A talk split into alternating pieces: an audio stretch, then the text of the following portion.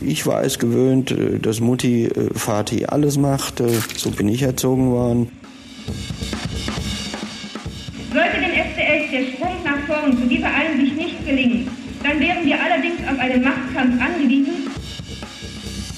Da habe ich einfach so bei mir gedacht, also da müsste man irgendwie ein bisschen handgreiflich werden.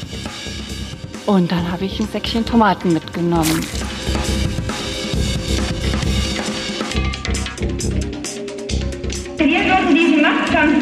Da wir historisch Recht sind.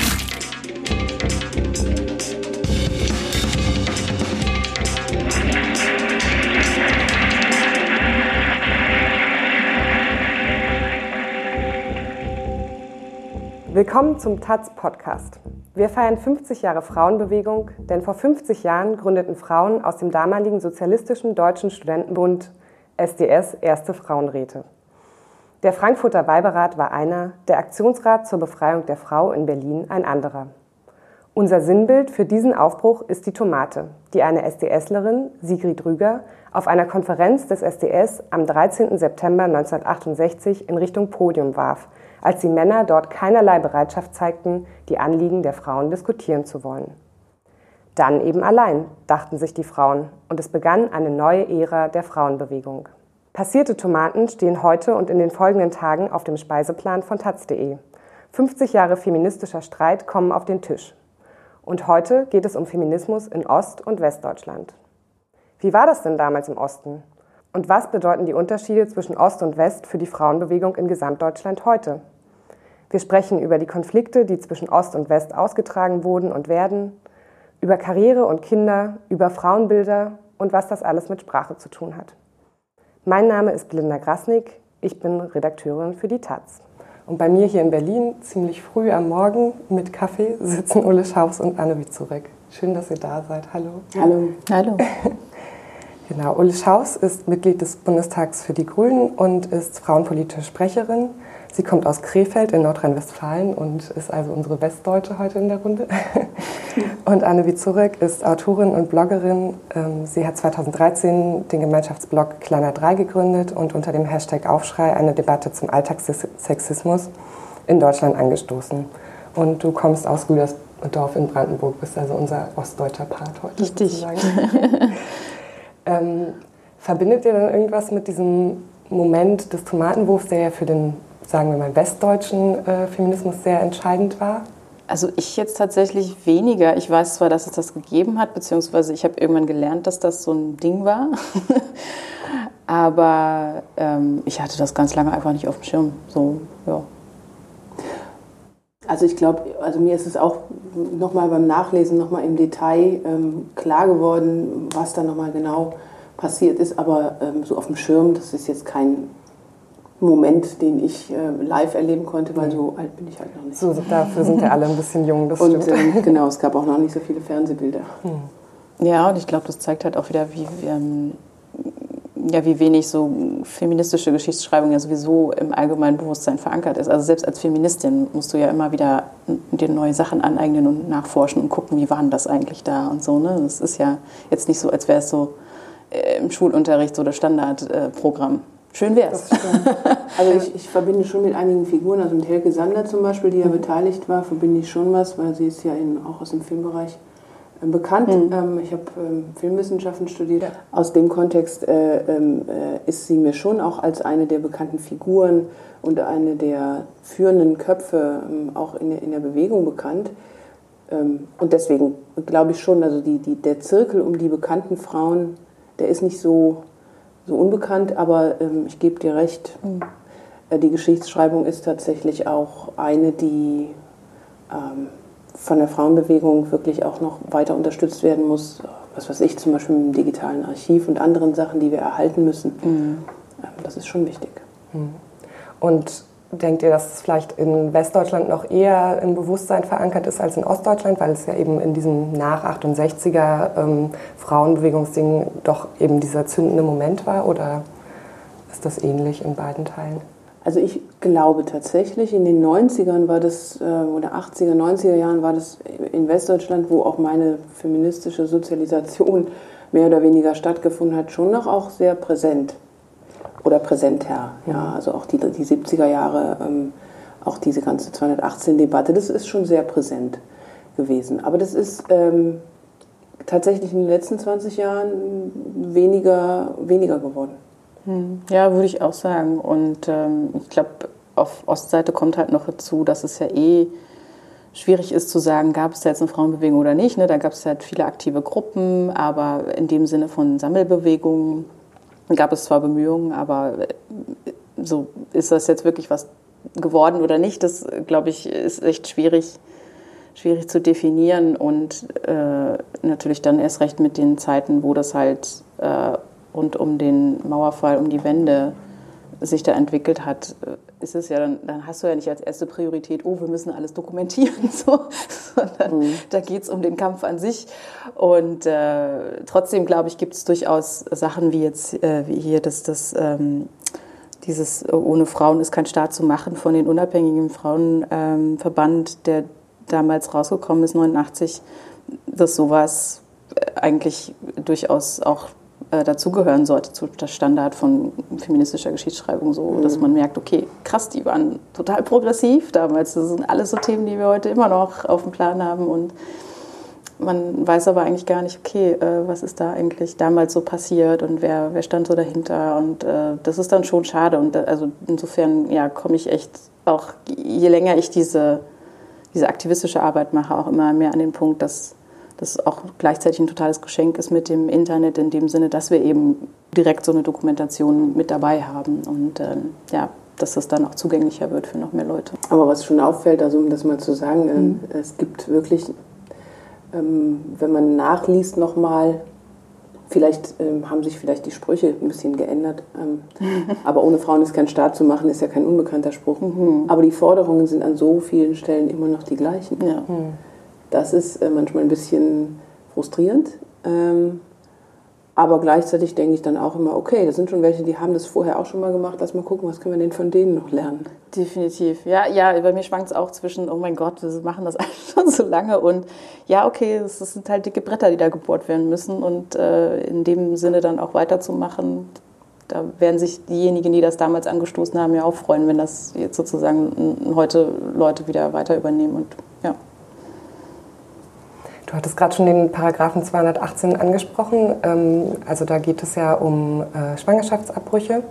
Und äh, das Spannende ist ja, dass in äh, Ost, also in der DDR, war der Schwangerschaftsabbruch ja erlaubt ähm, mhm. innerhalb der ersten zwölf Wochen ab 1972, glaube ich. Mhm. Und ähm, die ganzen DDR-Frauen, die dann eben ähm, 89, 90 in die BRD eingebürgert wurden, in die Bundesrepublik, ähm, mussten sich dann daran gewöhnen, dass es in äh, Westdeutschland durchaus nicht erlaubt war und erst seit 95 geduldet wird, aber ja eigentlich immer noch illegal ist.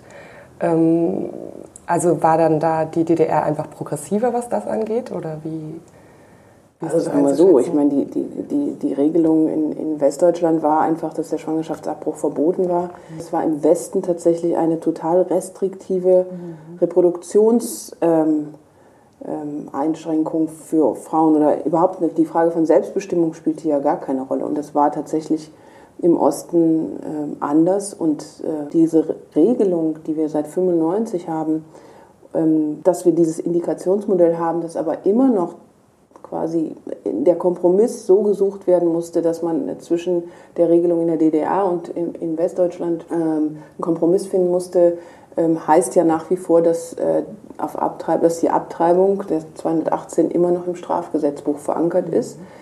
Ähm, das heißt, das ist schon nach wie vor ein, ein Straftatbestand ähm, unter bestimmten Umständen und das ist so geblieben. Und äh, das finde ich, äh, das ist wirklich auch ähm, im Verhältnis zu ganz vielen anderen Ländern in, in der Europäischen Union, aber auch weltweit wirklich ein sehr restriktives Gesetz immer noch. Aber allein der Ansatz, es erstmal im Strafgesetz zu verankern, das sendet ja auch schon eine Botschaft darüber, wie das beurteilt wird, ähm, wie es ja dann eben auch darüber wieder eingeschränkt wird. Und naja, da haben wir ja auch äh, gerade wieder sehr aktuelle Diskussionen und Debatten drüber, ähm, wie das auch gerade nochmal in der Kombination mit dem Paragraphen 219a dann ähm, äh, ja, zu Verschlechterungen führt in der in der Versorgungslage an sich, aber eben auch vor allem in der Informationslage, was das angeht. Ja.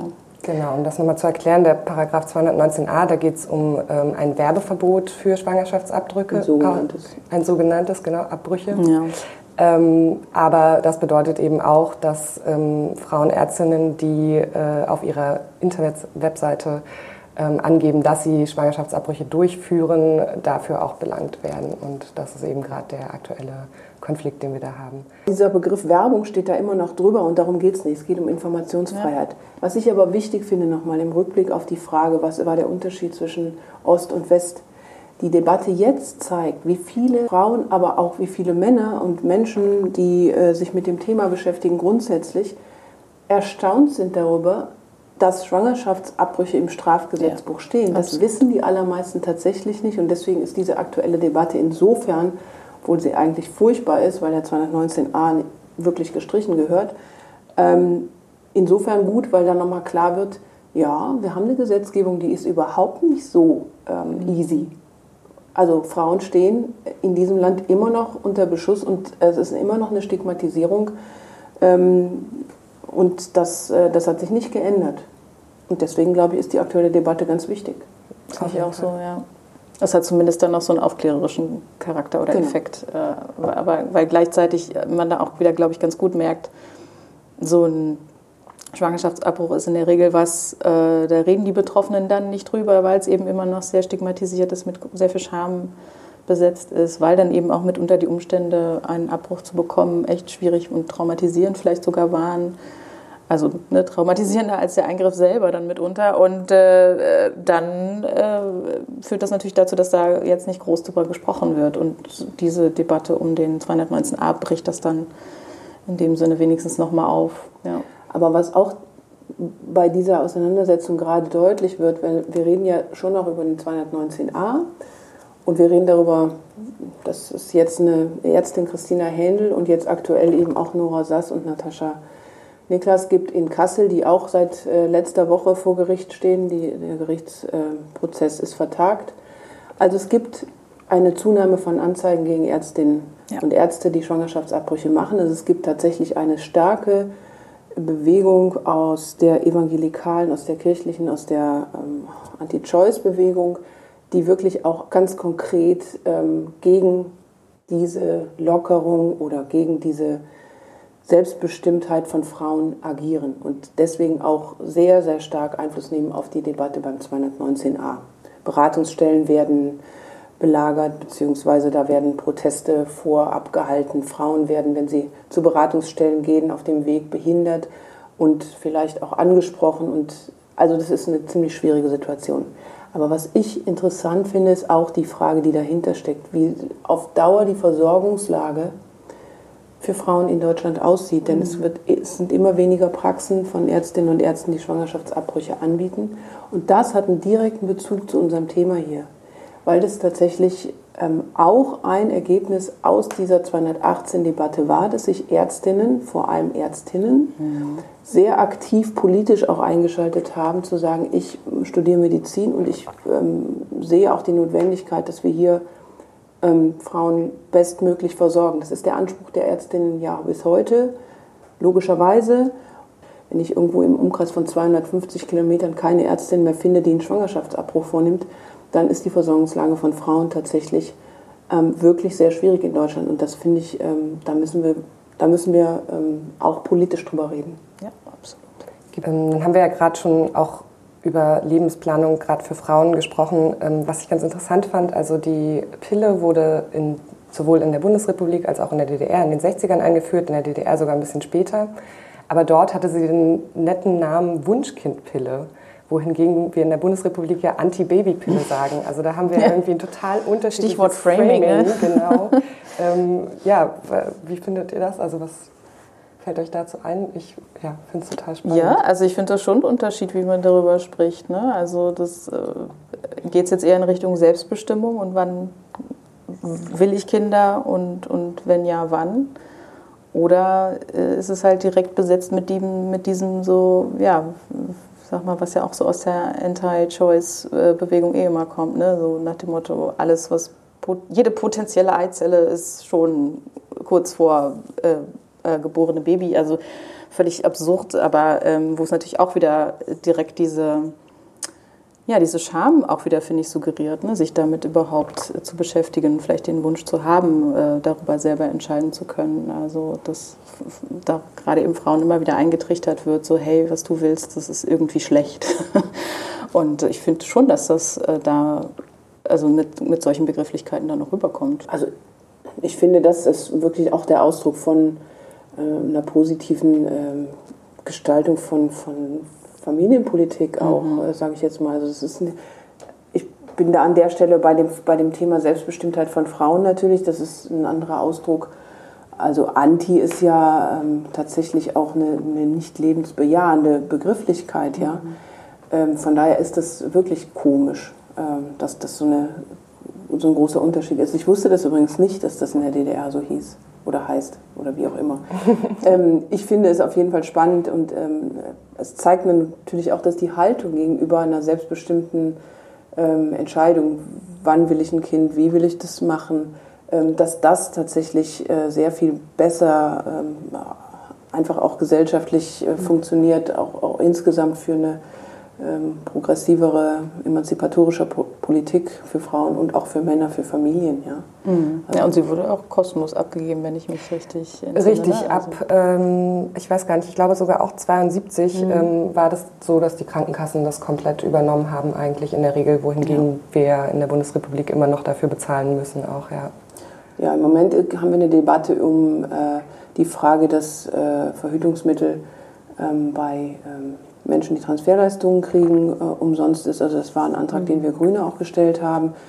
Ähm, weitergehend, dass es Verhütungsmittel insgesamt frei sein sollten, das fände ich eigentlich tatsächlich auch den nächsten wichtigen Schritt. Absolut. Ähm, so, das ist natürlich auch eine Frage der Kosten. Ja, also man muss natürlich aus Systemen, die man hat, ähm, auch Veränderungen machen. Da bin ich in der Politik ja auch nicht ganz unrealistisch, dass man darüber auch nachdenken muss, wie kann man das finanzieren. Aber das ist eine Grundhaltungsfrage und das, ist, das geht so auf die Frage zurück, die du gerade gestellt hast. So, was ist das für eine Grundhaltung? Das ist ja nicht nur, heißt das Ding Wunschkind Pille, sondern es ist ja eine Grundhaltung gegenüber, ähm, ja, wie, wie, wie, wird diese Gesellschaft, wie geht das mit dem Nachwuchs und wer entscheidet das? Das ist eine grundpositive Haltung oder eben eine, die ähm, das ganze Thema Reproduktion unter so, unter so, eine, unter so ein Damoklesschwert von Strafgesetz stellt mhm. und Frauen das nicht selbstbestimmt entscheiden können das ist schon ein Riesenunterschied. Ja. Gleichzeitig ist es ja so, dass ähm, eigentlich in der DDR die Frauen oder auch Männer, die Familien grundsätzlich viel früher Kinder bekommen haben, also viel jünger Eltern geworden sind. Ähm, also das widerspricht sich ja auf den ersten Blick irgendwie, aber vielleicht auch nicht. Also weil dann eben Karriere und Kind gleichzeitig möglich war, auch für die Frauen oder wie wie schätzt ihr das ein? Also warum, also das ist ja schon ein Widerspruch, man konnte irgendwie besser ähm, verhüten und hatte mehr Möglichkeiten und trotzdem haben sie eben früher Kinder bekommen. Ja gut, ich meine auch eine DDR ist ja nicht frei von diesem heteronormativen äh, Bild von Kleinfamilie gewesen irgendwie. Ne? Ähm, also dass vielleicht insgesamt die Gesellschaft mehr als solidarisch äh, oder als kollektiv, hat man ja gerne gesagt, dargestellt wurde. Aber ähm, das und letztendlich hat auch eine Rolle gespielt, ich weiß jetzt nicht mehr, wie viel das war, aber ähm, man hat ja auch für jedes Kind dann auch nochmal Geld gekriegt. Ne? Also dass das auch so ein Anreiz vielleicht für einige war, dann zu sagen, oh ja, warum nicht? Ähm, aber es hat natürlich sozusagen, ja, äh, glaube ich, dann den Effekt gehabt, dass diejenigen, die festgestellt haben, okay, ähm, ich bin jetzt hier ähm, in dieser Beziehung mit einem Mann ähm, und habe jetzt vielleicht Kinder gekriegt, aber da waren dann weniger Hemmschwellen, sich vielleicht auch scheiden zu lassen, wenn es dann eben nicht geklappt hat oder festgestellt, okay, die Beziehung ist jetzt hier äh, die hält das irgendwie nicht aus oder man muss irgendwie das äh, umstrukturieren. Und äh, da äh, glaube ich, gab es in dem Sinne dann eine größere Freiheit, wieder zu sagen, okay, ich möchte mein Leben nochmal eine andere Bahn lenken, versus was ich jetzt eher Ost-Westdeutschland kenne und weiß nicht, wie du das siehst, Ulle, aber ähm, wo das schon noch sehr viel stärker stigmatisiert war, dann eben äh, tatsächlich eine Scheidung einzureichen und mhm. Also ich kann es nicht genau sagen, wie das von der Stimmung war, aber ich glaube, dass es grundsätzlich, diese Stigmatisierung ist im Westen auch, ist ja bis heute. Ja, stimmt. Ähm, sicherlich nicht mehr so groß wie in den 70er, 80er Jahren. Ja, also Scheidung ist jetzt heute ja kein Phänomen, was irgendwie ein Einzelfall ist, sondern es ist fast eher die Regel. Ähm, also die Zahlen sind ja, die gehen ja auch nicht zurück. Ähm, aber ich glaube auch ein entsprechendes ähm, wichtiges äh, Element bei der Frage, von wann ich Kinder kriege oder so, ist natürlich auch, welche Infrastruktur habe ich ja. Mhm. Und das war äh, im Osten tatsächlich so und es ist bis heute ja so, dass die Infrastruktur für die Betreuung von Kindern sehr, sehr viel besser auch heute noch ist. Ähm, wir haben, glaube ich, wirklich auch äh, nach der Wende genau von diesen, von diesen positiven Betreuungsmöglichkeiten oder auch grundsätzlich von vielen anderen Sachen äh, verpasst, was zu lernen. Das sage ich auch ganz klar, auch, auch in Richtung meiner eigenen Partei, nochmal zu sagen, so, ne, da hätten wir wirklich eher auch eine andere, äh, andere Aufmerksamkeit auf das, was die Frauenbewegung oder die sogenannte Frauenbewegung, da werden wir vielleicht nochmal vertieft drüber gleich reden, ähm, in, im Osten ähm, tatsächlich auch für ein Selbstverständnis hat, das hätten wir machen können. Diese Kinderbetreuungsfrage, ähm, glaube ich, also ich weiß das von vielen auch heute noch, ähm, die, ähm, weiß ich nicht, schon mit 40 irgendwie Kinder haben, die schon äh, über 20 sind, mhm. wo ich dann auch manchmal so erstaunt bin, ja. Zum Beispiel bei Referentin bei uns in der Fraktion, die mit einem großen Selbstverständnis äh, drei Kinder haben, die jetzt schon erwachsen sind. Und ich äh, einfach von denen immer nur höre, das war überhaupt keine Frage für mich und es war auch keine Belastung. Wir haben das gut geregelt gekriegt und dann vielleicht auch hier in Berlin jetzt auch eine ganz gute Infrastruktur ist und das ein Selbstverständnis ist, was aber nicht die einzelne Person, die einzelne Frau vielleicht mit ihrem Partner oder Partnerin hat, sondern das ist ja auch eine Frage, das hat schon die Mutter so gemacht, das hat schon die Oma so ja. gemacht. Das ist so eine Normalität. Kinder kriegen ist eine Normalität und das ist im Westen tatsächlich eine andere Geschichte.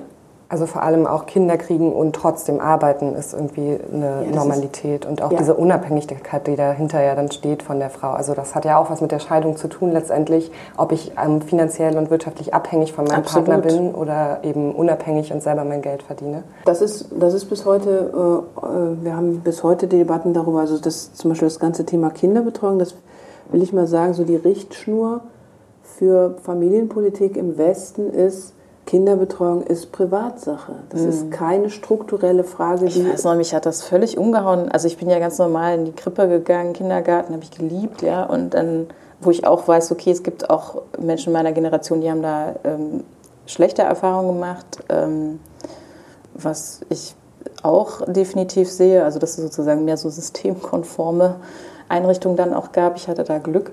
Aber ähm, ich weiß noch, wie mich das völlig umgehauen hat, als ich eben mitgekriegt habe, okay, krass, die Frauen, die sind im Westen da irgendwie zuständig dafür, auf die Kinder aufzupassen. Und gerade auch dieses ganze Prinzip, selbst wenn sie vielleicht im, im Hort oder im Kindergarten oder so waren, dann sind sie immer noch zum Mittagessen eigentlich schon wieder zu Hause gewesen.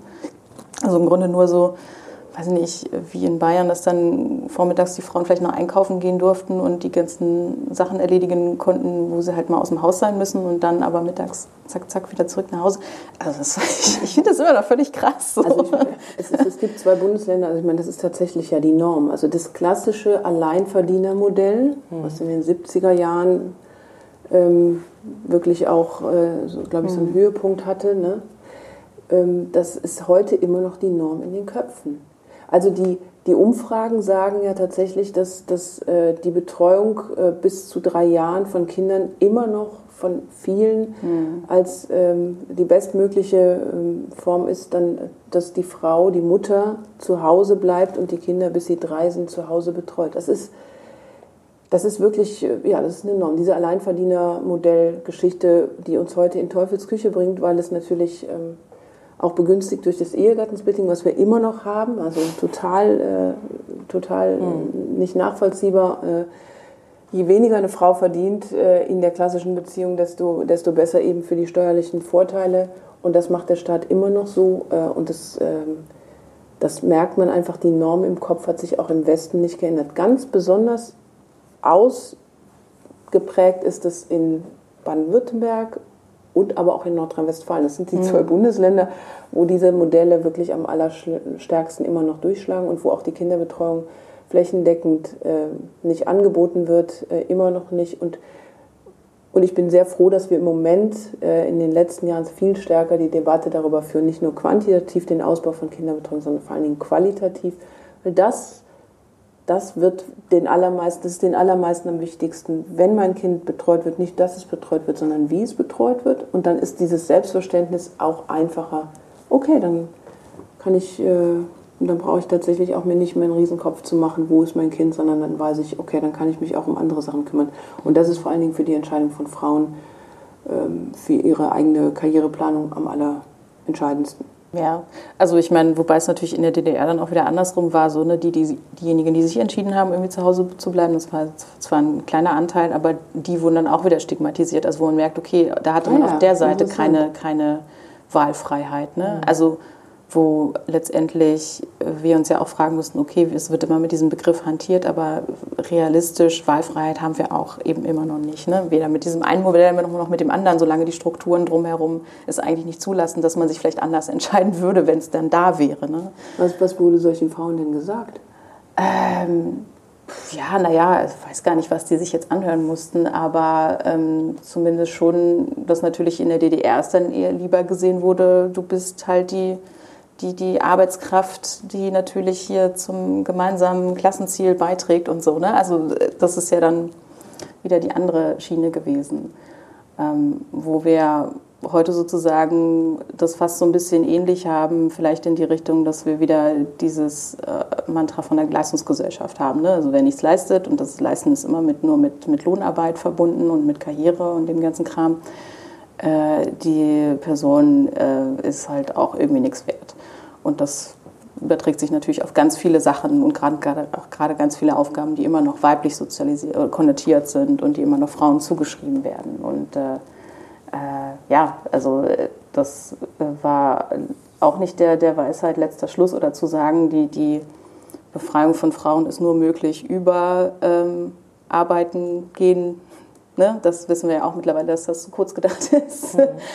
ähm, aber ja, das wollte ich einfach noch mit einbringen, dass man in dem Sinne diese Wahlfreiheit da ja auch nicht so hatte.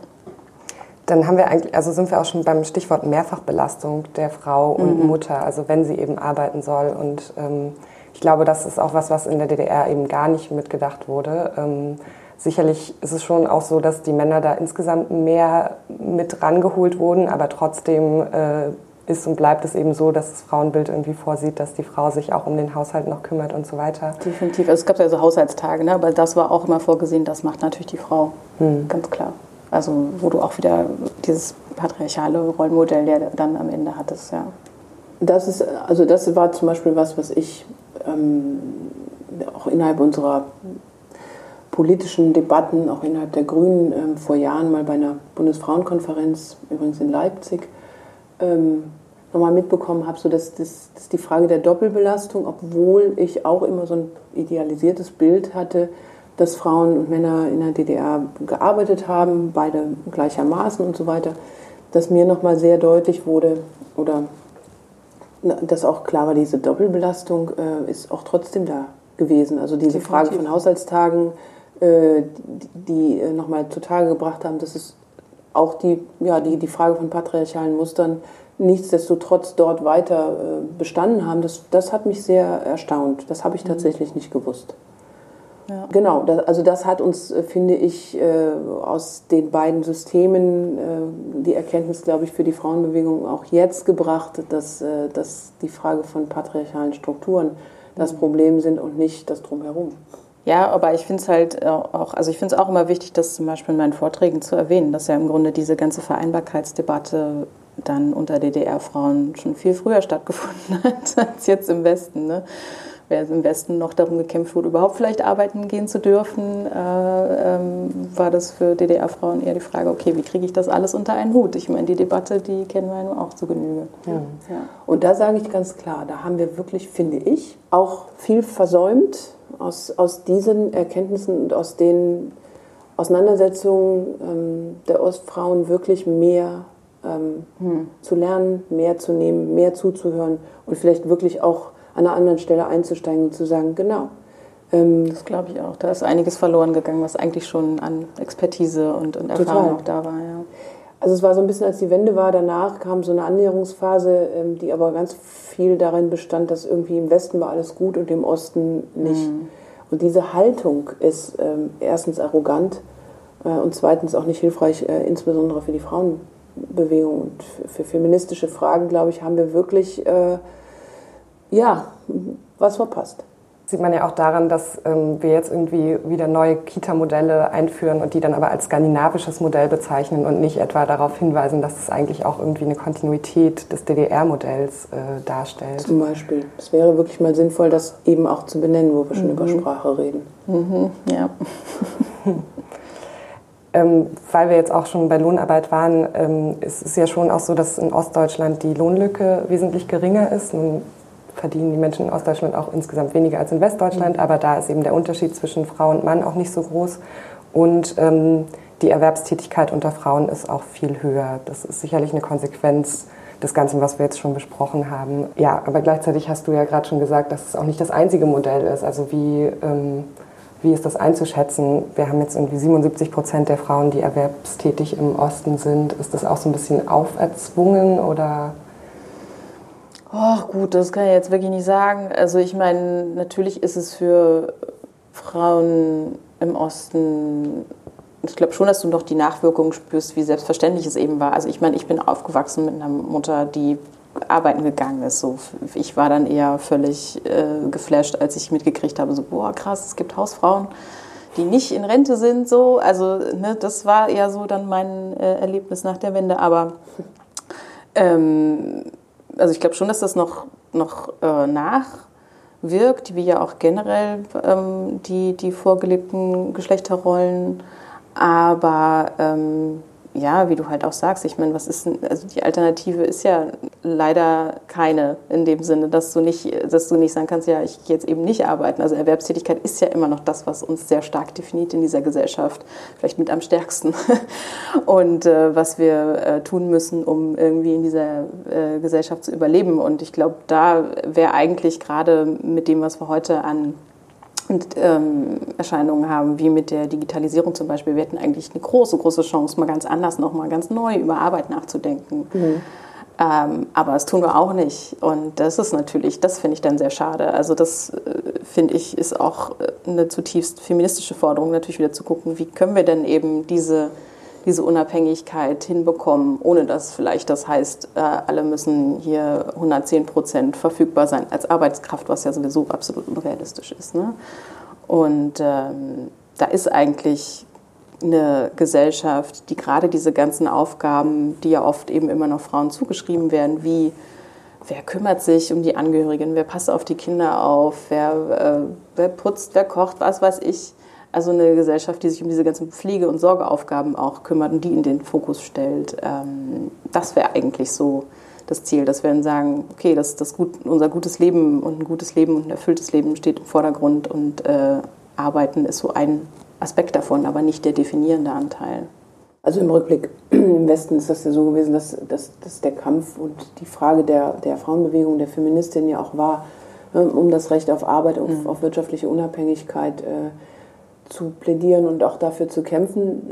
Das ist bis heute, das ist übrigens auch tatsächlich äh, keine unwichtige Forderung geblieben. Ja, das ist ja, wir haben das gerade schon gesagt, mit dem Ehegattensplitting und Modellen, die immer noch äh, solchen Fragen und auch äh, flächendeckend Kinderbetreuung, strukturelle Fragen, die dem im Weg stehen. Ähm, das, deswegen sind das auch Forderungen, die wir als Grüne nach wie vor haben ähm, und auch politisch für weiter kämpfen werden.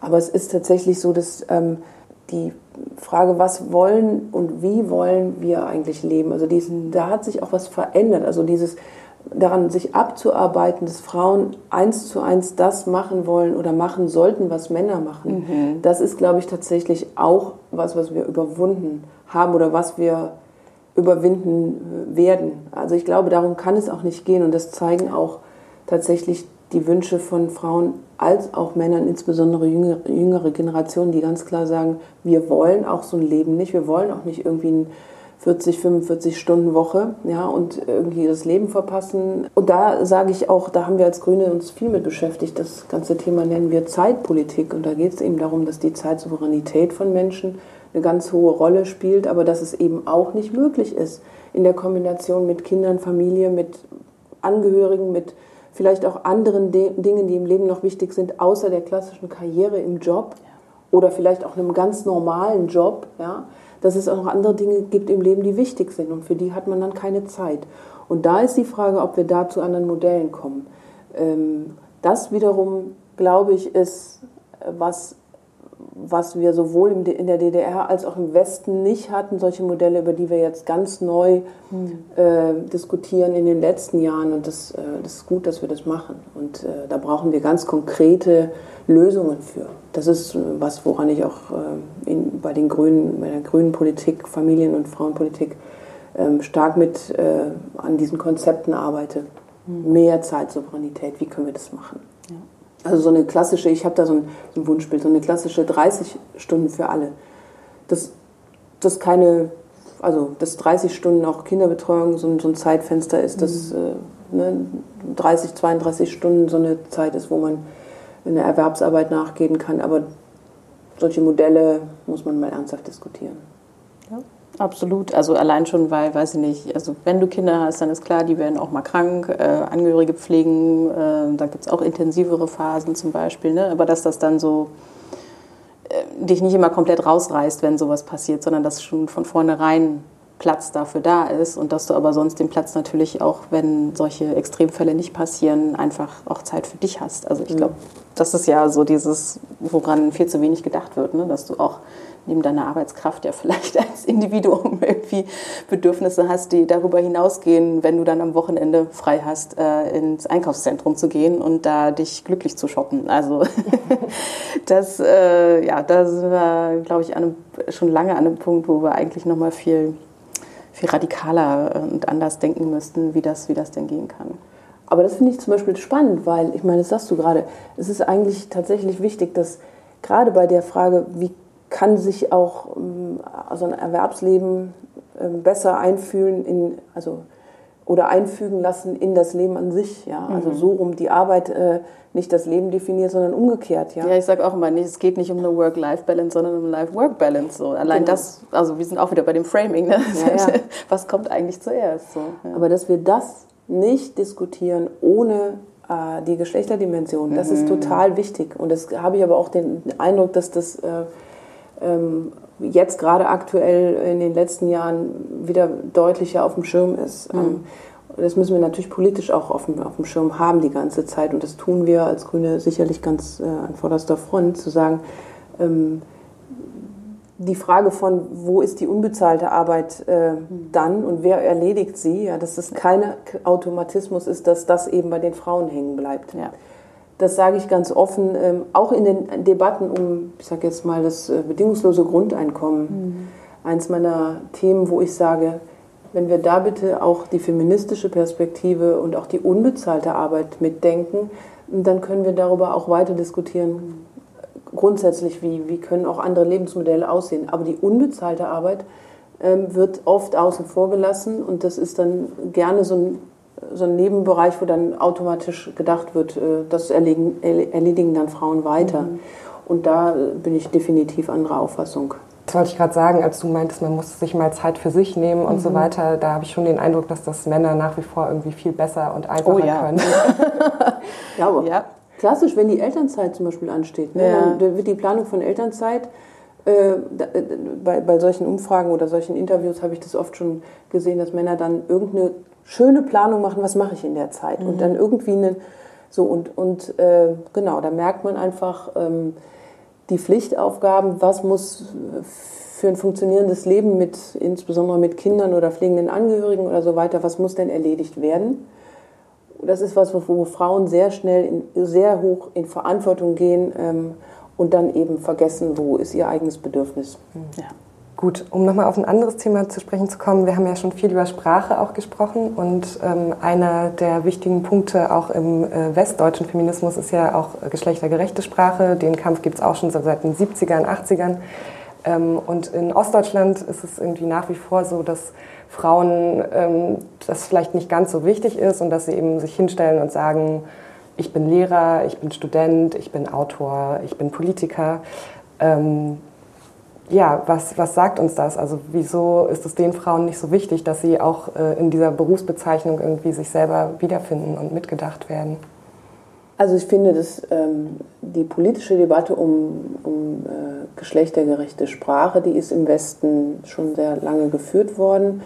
Ähm, mitnichten ist es aber so, dass das jetzt irgendwie alle auch so sagen oder übernehmen, obwohl ich glaube, es hat sich schon irgendwie, haben sich Begrifflichkeiten auch verändert dadurch. aber es ist tatsächlich so, dass ähm, jetzt nicht automatisch geschlechtergerechte Sprache überall gesprochen wird. Also ich, ich weiß zumindest, dass wir auch äh, gerade Implementierung von, von Sprache äh, bei Behörden oder so, dass das immer noch eine Debatte ist, die wir heute führen. Ich glaube, das, äh, das gehört einfach zur feministischen Auseinandersetzung zu sagen, wo zeigt sich überall auch ähm, eine Struktur, die eher patriarchal geprägt ist und eine Sprache ist natürlich ein wichtiges Instrument. Also ich bin ja Filmwissenschaftlerin und habe viel mit Bildern Bildsprache mich auseinandergesetzt. Und ähm, also so wie ich rede und so wie ich in der Sprache auch ähm, Bilder forme, da, da, da assoziiere ich ja auch Bilder zu. Ja? Also wenn ich von Ärzten rede, wenn ich automatisch immer nur von der männlichen Form rede, dann prägt sich ja auch in meinem Inneren äh, oder in meinem Kopf ein Bild dazu. Und in der männlichen Sprachausführung bilden sich dann eben auch vor allen Dingen sehr viel männliche Abbildungen im Kopf. Das sage ich mal, das, das ist ein Automatismus. Und äh, so wie ich quasi Vorbilder schaffe für, ja, für Rollen, die, die vielleicht auch äh, nach, nachahmbar sind, so kann ich mit Sprache natürlich auch beeinflussen, was für Bilder prägen sich in den Köpfen von Menschen. Und deswegen halte ich die geschlechtergerechte Sprache für ein ganz wichtiges Instrument. Ähm, ich finde aber auch, ähm, auch Sprache ist insgesamt was, was ein bewegliche, bewegliches ähm, Element ist, was wir nutzen zur Kommunikation. Es ist ja nicht was Statisches. Und äh, zum Beispiel so eine Gendersprache so zu diskreditieren, wie das jetzt auch gerade von rechts kommt oder auch von, ja, die, die Wissenschaft wird ja dafür sehr angegriffen. Das ist ja, das ist, finde ich, schon sehr wenig auf, äh, beruht nicht auf Fakten, sondern da wird sehr viel ignoriert und da ist, wird auch idealistisch irgendwie dagegen gehalten. Ähm, ich kann nur sagen, unaufgeregt sollte man einfach äh, die Frage von, von Sprache und was Sprache für eine Bedeutung hat, fortführen. Ähm, Geschlechtergerechtigkeit ist in der Sprache ein nach wie vor sehr wichtiges äh, Element, worüber wir weiterreden sollten und auch sowas wie den Gender Star, wo alle Geschlechter mit gemeint sind. Das gehört einfach dazu und ich würde das unaufgeregt einfach auch so weitermachen. Ja, ja, ich habe da auch schon drüber nachgedacht. Also meine Theorie ist ja, dass eben weil es in dem Sinne diese große Sammelbewegung, diese große Frauenbewegung in der DDR nicht gab und die auch sehr auf in dem Moment ja dieses diese pragmatischen äh, Aspekte wie, okay, hier ist jetzt gerade irgendwie politischer Umbruch und wir sind die Opposition und was heißt das eigentlich? Ne? Also dass dann vielleicht Sprache irgendwie äh, erstmal nicht so ganz oben auf der Agenda steht. Ähm, plus im, im Westdeutschen ich auch das Gefühl habe, das kam eher erstmal aus so einem akademischen Umfeld so. Ähm, also dass das vielleicht so eine Rolle spielt, dass das jetzt nicht so den krassen Einfluss hatte und ich auch an mir beobachtet habe, ähm, mir war es auch lange nicht so wichtig wie andere Themen, wo ich aber auch eine Entwicklung durchgemacht habe. Ne? Und äh, ich habe interessanterweise auch gerade erst dazu ähm, was geschrieben, was dann im Herbst im, im Duden Verlag äh, rauskommen wird. Da gibt es so ein Pro und Contra geschlechtergerechte Sprache und ich äh, habe das Pro verfasst, äh, wie man sich vielleicht denken kann. ähm, und ähm, ja, wo ich eben auch äh, denke, dass wir da an so einem so einem Wendepunkt sind. Ne? Also, weil ich so einerseits sehe, ähm, ja, wir reden ja nicht mal mehr nur über Frauen in Sprache sichtbar machen, sondern auch äh, äh die Möglichkeiten, eben andere Geschlechter. Du hast ja schon den Gender Star angesprochen. Mhm. Ich schreibe zum Beispiel gerne mit Gender Gap. Ähm, was es da alles für, für, äh, für Möglichkeiten gibt. Und wirklich auch erstmal zu verstehen, Sprache ist nicht eine Sache, die uns mal irgendwann von ganz oben, was auch immer das heißen mag, ne, heruntergegeben wurde und das ist dann so und das darf nie wieder anders sein, sondern dass wir da ja eine Flexibilität haben, eine Möglichkeit darauf einzuwirken und das ist natürlich auch was mit uns macht, wenn wir über Männer sprechen, dann stellen wir uns Männer vor. Es ist halt sehr simpel und du hast es schon so schön gesagt mit den Vorbildern. Ich glaube nämlich auch fest daran, dass wenn wir uns in der Sprache ähm, wieder wiederfinden können, uns auch selbstverständlicher ähm, in ja, politische Prozesse zum Beispiel einbringen würden. Weil ganz klar ist, hey, natürlich betrifft mich das. Das ist nicht irgendwie was, was die anderen machen, sondern da bin ich mit gemeint. Tatsächlich mal mit gemeint. Mhm. Und ähm, ich glaube insofern natürlich, dass Sprache so durchaus eine zentrale Rolle hat. Nicht zuletzt, weil wir sehen, wie wirkmächtig Sprache ist, wenn wir uns allein ja, angucken, wie ähm, eine AfD das Debattenklima vergiftet ähm, und was das alles mit uns macht, wenn bestimmte Sprachbilder immer wieder abgerufen werden und äh, da äh, ja, Hass und, und Ressentiments und so geschürt werden. Das, das hängt ja alles miteinander ähm, zusammen und äh, insofern ja, glaube ich, dass das natürlich nicht alles lösen wird, was mit Geschlechtergerechtigkeit zu tun hat, aber ich glaube, es ist ein, ein zentraler Schritt, um weiterzukommen in dem Bereich. Und letztendlich, die Angriffe sind ja auch so extrem, weil das so eine der letzten Bastionen ist, wo natürlich die männliche Norm einfach bisher noch gesetzt war. Und jetzt bröckelt das halt. Und dann wird natürlich entsprechend krass dagegen gehalten. Also das ist eigentlich nicht so überraschend. Aber äh, das finde ich, glaube ich, ist auch wichtig, das dann einzuordnen. Ne? Also das das, äh, ja, wie du halt auch sagtest, Ole, ne, dass es eigentlich ja am Ende auch nur Vorschläge sind. Ne? Auch nicht alle benutzen irgendwie dieselbe Variante und dass das alles Sachen sind, über die man diskutieren kann und sollte. Und wahrscheinlich werden wir in fünf Jahren schon wieder noch andere Vorschläge haben und das ist total gut so. Also das auch zu verstehen, so das ist so, nee, das entwickelt sich halt weiter, weil Sprache was, was beweglich ist, was im Fluss ist, was wir auch beeinflussen können. Und ähm, ja, also ich glaube, da, da zeigt sich einfach nochmal dran, wie, wie verankert Machtstrukturen eben auch in dem Werkzeug sind, was wir mit einem alltäglichsten nutzen. Und das ist eben Sprache.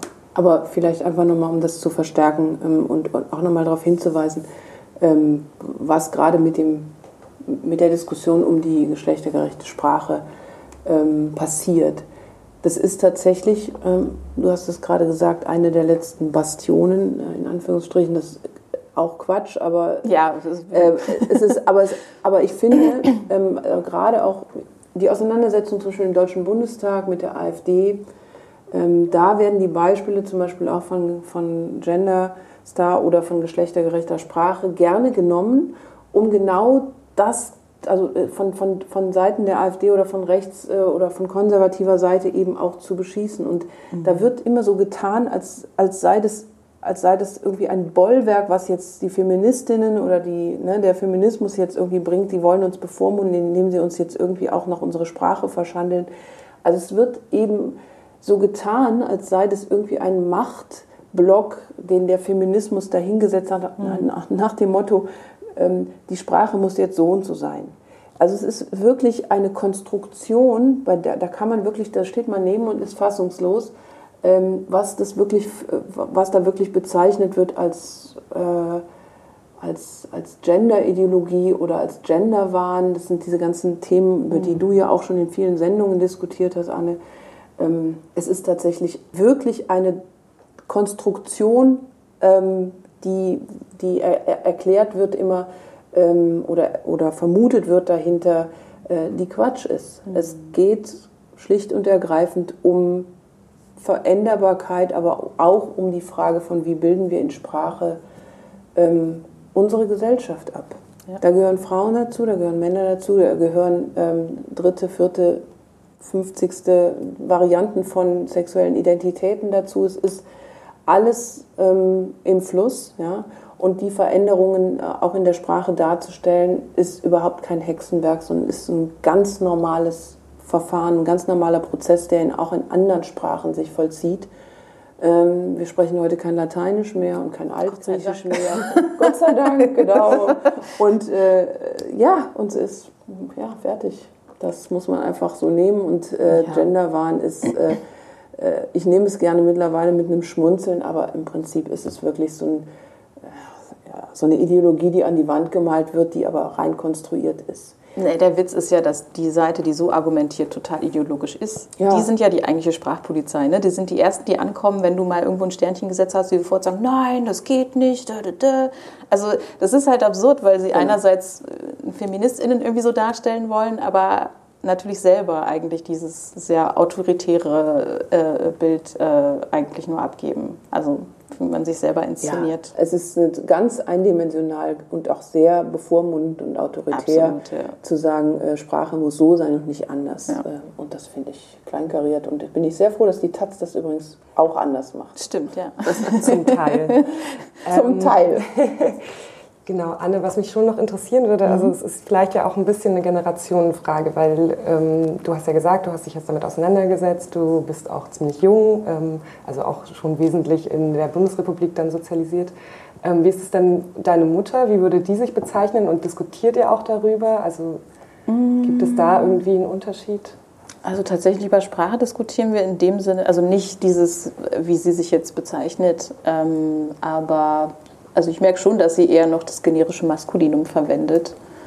Aber also ich, das, für mich ist ja auch so, für mich ist ja jetzt nicht ein Gespräch beendet, nur weil jemand das tut.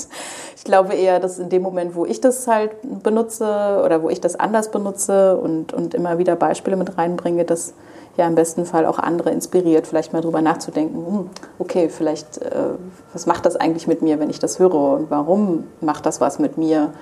Und äh, das ist jetzt egal, ob das meine Mutter ist oder irgendwie die nächste Person bei der Podiumsdiskussion. Ne? Also ich glaube, das, das äh, ist in, in, also ich glaube schon, dass es nichts ist, was du von oben so äh, aufoktroyieren kannst, sondern eher so, was durch den eigenen Kopf durch muss. Und bei manchen dauert es länger, bei manchen geht es schneller. Ich meine, ich weiß auch noch, wie ich irritiert war, als ich das erste Mal was mit Gender Gap gesehen habe und auch erstmal dachte, boah, nee, ist ja, ist ja wie krass so. Und äh, ja, also von daher, äh, ich meine, ich, ich lasse mich immer wieder gerne auf die ähm, Diskussion ein, wenn ich merke, okay, die Person will da auch wirklich was lernen. Das ist eben nicht nur dieses bloße äh, äh Bashing irgendwie. Und äh, also meine meine Erkenntnis war schon, okay, wenn du dich wirklich intensiv damit auseinandersetzt und darüber nachdenkst, ich glaube, dann kannst du eigentlich zu keinem anderen Schluss kommen, als zu sagen, natürlich ist geschlechtergerechte Sprache wichtig, natürlich macht das was mit uns und natürlich sollten wir da auch irgendwie drauf achten und eine ja, Verantwortung auch übernehmen, was das angeht. Aber wie gesagt, den Prozess, das gestehe ich jeder Person irgendwie auch selber zu, wie, wie und wann das passiert. Es ist ja auch immer eine Möglichkeit, tatsächlich in eine Diskussion, in eine Diskussion mhm. zu kommen.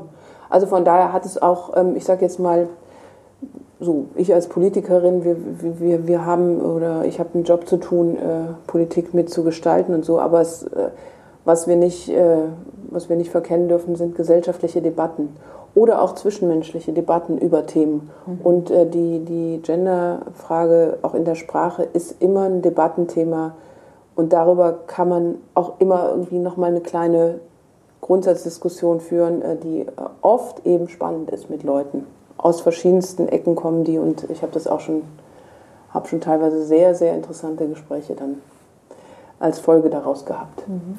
Ein schönes Beispiel für dieses Framing ist ja auch, ähm, dass wir seit 2005 eine Bundeskanzlerin haben mhm. und ähm, ich weiß nicht, zur letzten Bundestagswahl habe ich irgendwo dieses, diesen schönen, oder diese schöne Frage ähm, gelesen, wann wird endlich mal wieder ein Mann Bundeskanzlerin? ja, genau. Ich glaube, das fasst eigentlich diese ganze Diskussion ganz gut zusammen. Ich hatte ähm, äh, das ja auch schon ähm, dir gesagt, also ich habe ich hab das zu dem Zeitpunkt, ähm, als äh, die Kanzlerin die Kanzlerin wurde, ähm, habe ich zu dem Zeitpunkt ähm, in einem sozialen Projekt gearbeitet bei SOS Kinderdorf und habe Berufsorientierung an Förderschulen gemacht. Und ähm, diese Berufswünsche, immer so eine Abfrage, was wäre denn so ein absoluter Wunsch, was würdest du gerne mal werden? Und solche Sachen haben wir natürlich auch gerade mit den Jüngeren ähm, gemacht. Und das war total interessant, dass das äh, dass bei der Frage, als, als Frau Merkel Kanzlerin wurde, dann in der Folge auf einmal die Mädchen zum ersten Mal tatsächlich auch sagten, ich wäre, ich würde gerne Kanzlerin werden. Ja, also die Frage, ne? was für ein Vorbild äh, gibt es eigentlich? Und ähm, wenn ich kein weibliches Vorbild für was habe, dann kann ich mir als Mädchen auch bestimmte Sachen nicht vorstellen. Und deswegen ist die Frage, und das wissen wir auch bei der Berufsorientierung, sind die äh, ist die Frage eben, äh, wo komme ich auch in der Sprache vor, wo kann ich mich mit identifizieren, ist ein total wichtiges ähm, Mittel, um mir auch für, für meine eigene Lebensperspektive eine Planung zu machen. Das mhm. klingt jetzt sehr theoretisch, aber ich meine tatsächlich so, die allermeisten können sich was vorstellen, wenn sie wissen, die und die hat es auch schon geschafft. Ja, und vor allem, ich glaube, wo wir es dann noch richtig geschafft haben, ist, wenn es eben nicht die eine und die erste bleibt, sondern ja, dann eben die nächste so, ne? dass das wirklich auch dann eine Selbstverständlichkeit wieder wird. Genau. Dann sind wir aber auch gleich wieder bei den DDR-Müttern, die eben auch irgendwie vorgelebt haben, dass sie ähm, eine Arbeit und Kinder eben genau. ähm, gleichzeitig haben können und damit eben auch eine gewisse Vorbildfunktion haben, die eben auch als Ärztinnen arbeiten und äh, an verschiedensten Stellen. Absolut, ja. Also das macht, das ist, es klingt immer total banal, aber wir Menschen brauchen das einfach. Wir brauchen sprichwörtlich Vorbilder. Also weil sonst äh, also natürlich gibt es auch immer diejenigen, die das dann zuerst machen an irgendeinem Punkt, aber dahin zu kommen ist halt ungleich schwerer. Ne? Ansonsten musst du halt dann echt immer so richtig, ich sage immer so mentale Gymnastik machen. Ne? Und es ist einfach sehr viel schwerer, sich das dann vorzustellen. Es ist auch im Gegensatz zu. Ich, ich, Entschuldigung. Ja. Nee, also im Gegensatz zu, wenn du siehst, oh krass, die hat das geschafft, ne, dann kann ich das ja vielleicht auch. So. Ja, das ist ein Teil, aber ich glaube, es ist auch ein normales Ding, dass die allermeisten jetzt nicht aufwachsen, groß werden und sich überlegen, was würde ich gerne in meinem Leben machen und mhm. äh, für sich irgendwie klar haben, egal wie. Und wenn es ein revolutionärer Weg ist, dann muss ich den gehen. Also das, die allermeisten werden folgen auch, ja, auch nicht jetzt irgendwie einem revolutionären Weg. Das muss man einfach sehen. Das ist auch nicht der Alltag von uns Menschen, ja, sondern so wir, wir, wir haben ein Umfeld, das bestimmt wahrscheinlich in allermeisten, in allermeisten Fällen am stärksten unser Denken ähm, ob das jetzt die eigene Familie und äh, Ursprungsfamilien oder auch die Schule ist.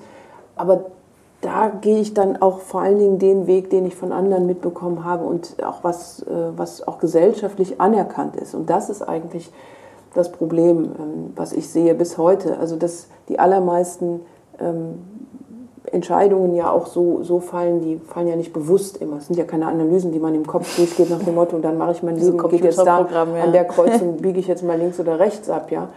Sondern äh, es sind Automatismen, die auch ganz viel von, von, von, von, vom Umfeld geprägt sind. Ja. Ich kann mir nicht vorstellen, äh, mein Kind in eine Kita mit einem Jahr zu geben, wenn in meinem ganzen Umfeld das niemand tut. Ja das ist äh, auch normal. Das finde ich auch richtig. Und das ist auch nicht eine Sache, den, die man den Frauen anlassen kann oder auch den Familien, sondern es ist einfach so, dass diese Prägung und auch diese Vorbilder eine wichtige Rolle spielen. Und deswegen ist es aber wichtig, auch Strukturen zu durchbrechen. Ja, und wir dürfen ja auch nicht vergessen, auch eine Angela Merkel ist ja unter eher besonderen Umständen da gelandet, wo sie jetzt ist. Ne? Also das war nach der Spendenaffäre und dann schiebt man gerne mal eine Frau nach vorne. Da plötzlich geht dann die Frauenförderung, wenn irgendwie das Schiff am Sinken ist. Ja, und da haben sie eben nicht... Alles jetzt auch nicht anders Richtig, gewesen. genau, das berühmte Glaskliff. Ne? Also wir kennen die, die gläserne Decke, aber ähnlich gibt es halt das gläserne Cliff, über das dann die Frauen gerne gestoßen werden, dass sie plötzlich in eine führende Position kommen, wenn äh, alles andere drumherum eher am Abkacken ist, mal auf Deutsch gesagt. Ähm, und da wurde aber eben nicht damit gerechnet, dass sie das eben so weit schaffen würde. Also das ist, glaube ich, auch wichtig, sich das immer wieder im Hinterkopf zu behalten. Ne? Das waren jetzt auch nicht die, weil jetzt auch nicht plötzlich, weil die Union gedacht hat, oh super, klar, natürlich machen wir da irgendwie ganz progressiv eine Frau nach da vorne. Also das, mhm. äh, ja, das spielt da natürlich auch eine Rolle, die Umstände dann hast gerade auf die Uhr geguckt, Ulle. Ja, so genau. Ich muss leider zum nächsten Termin, wie das dann okay. so ist. Viel beschäftigte Frau. Aber ich fand das sehr spannend auf jeden Fall. Vielen Dank für das Gespräch. Ja, herzlichen Dank ja, für diese auch. nette frühe Runde hier. Ich ja. treffe treff ja Ulle auch immer gerne. Ja, treffen uns jetzt auch schon bald wieder in Leipzig genau. bei der Bundesfrauenkonferenz ja. der Grünen. Sehr schön. Genau, zum Abschluss ähm, noch die Info. Also wir werden jetzt bis 14. September jeden Tag eine Folge auf taz.de von dem Podcast spielen und am 13. September, ähm, dem Jahrestag des Tomatenwurfs, gibt es dann alle Gespräche gedruckt als Dossier in der Taz. Super. Und wenn ihr es gut findet, dass Viel ihr Spaß freien... beim Transkribieren, ja. Dankeschön. Genau. Und wenn ihr es gut findet, dass ihr freien Zugang zu solchen und vielen anderen Themen der Taz im Netz habt, dann könnt ihr dafür was tun, und zwar mit Taz zahlig. So heißt unsere Initiative für kostenfreien Journalismus im Netz. Und immer mehr Menschen unterstützen das mit einem einmaligen Betrag oder sogar einer regelmäßigen Zahlung. Ja. Vielen cool. Dank. Na dann noch einen Vielen Dank. Tag euch. Ja, euch auch. Tschüss. Ciao. Ciao.